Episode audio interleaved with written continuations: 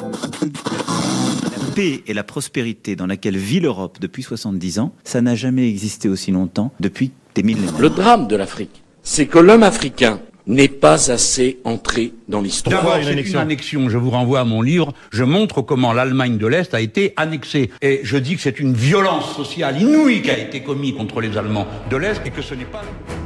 Au crible de l'histoire, Maxime Basile.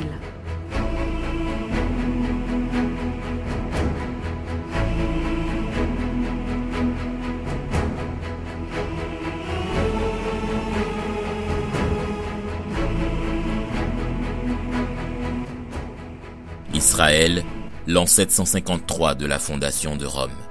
Dans la petite ville de Bethléem, à environ 10 km au sud de Jérusalem, selon les évangiles, s'accomplit le plus spectaculaire événement de tous les siècles. Jésus de Nazareth, qu'Israël attendait depuis des siècles et que le monde attend depuis, naît sous l'irrésistible domination romaine.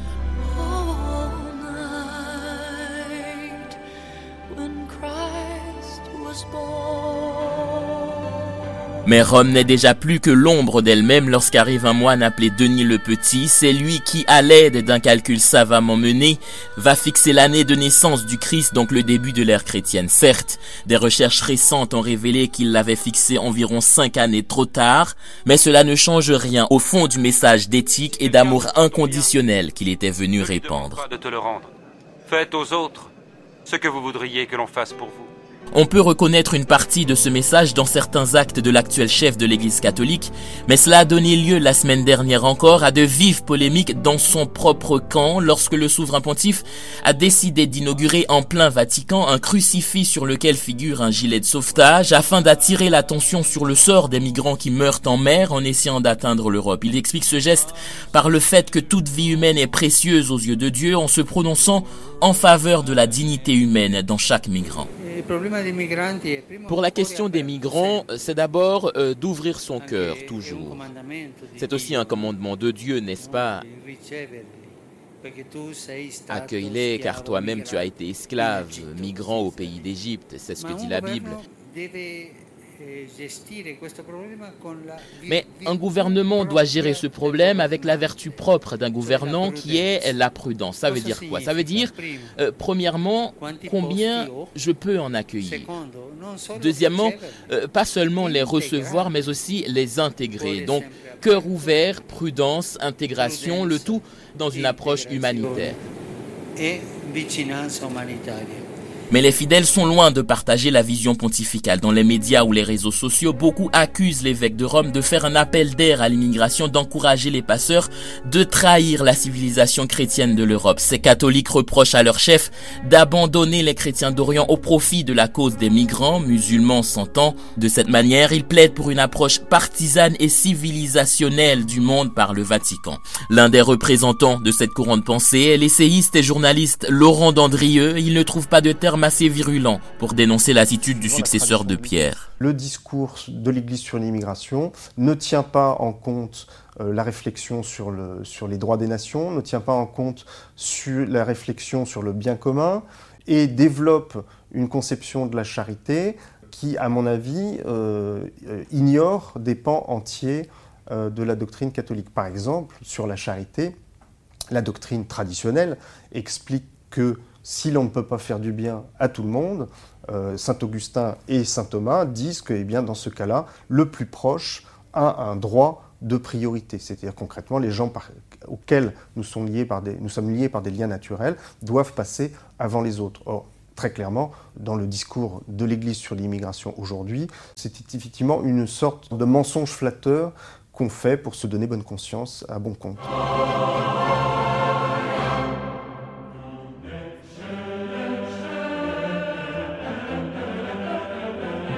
Cette critique est bien la preuve qu'il est loin le temps où les papes avaient un pouvoir concret, qu'ils distribuaient des anathèmes à tour de bras et qu'ils étaient considérés comme infaillibles même en bas de la chair. Il est d'ailleurs intéressant de remarquer que cette infaillibilité, mise à mal par les fidèles, c'est paradoxalement elle qui a permis l'émergence de cette civilisation qu'ils disent défendre. Par ailleurs, c'est aussi la preuve que le pape n'a aucun pouvoir d'imposer quoi que ce soit politiquement. Enfin, l'auteur construit son argumentaire sur saint Thomas d'Aquin qui dit ceci, la charité est due à tous les hommes, mais nous devons choisir à qui nous la faisons en fonction des liens que nous avons avec ces personnes. On peut dire que ceci est une lecture partielle du message du Christ qui va beaucoup plus loin que ça. Si vous aimez seulement ceux qui vous aiment, quelle reconnaissance en attendre? Même les pécheurs aiment ceux qui les aiment. Et si vous ne faites du bien qu'à ceux qui vous en font, quelle reconnaissance vous en a-t-on? Les pécheurs en font autant. Non.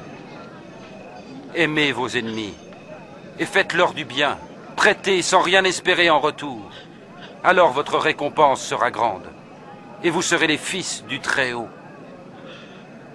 parce qu'il est lui-même bon pour les ingrats et les méchants. Soyez généreux, tout comme votre Père est généreux. Et je vous dis à vous qui m'écoutez, aimez vos ennemis. Faites du bien à ceux qui vous haïssent. Bénissez qui vous maudit. Priez pour ceux qui vous calomnient. Ne jugez pas et vous ne serez pas jugés. Ne condamnez pas et on ne vous condamnera pas. Pardonnez et on vous pardonnera.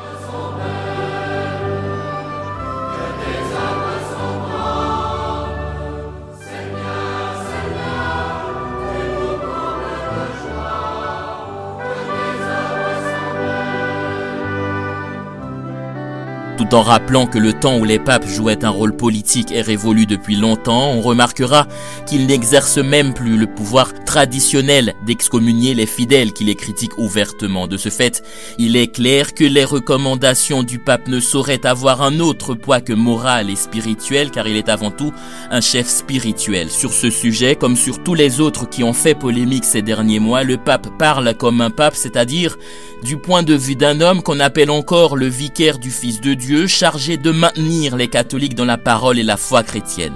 Tout autre discours aurait été inapproprié à sa fonction, et pour s'en convaincre, il suffit de lire l'histoire de Jésus.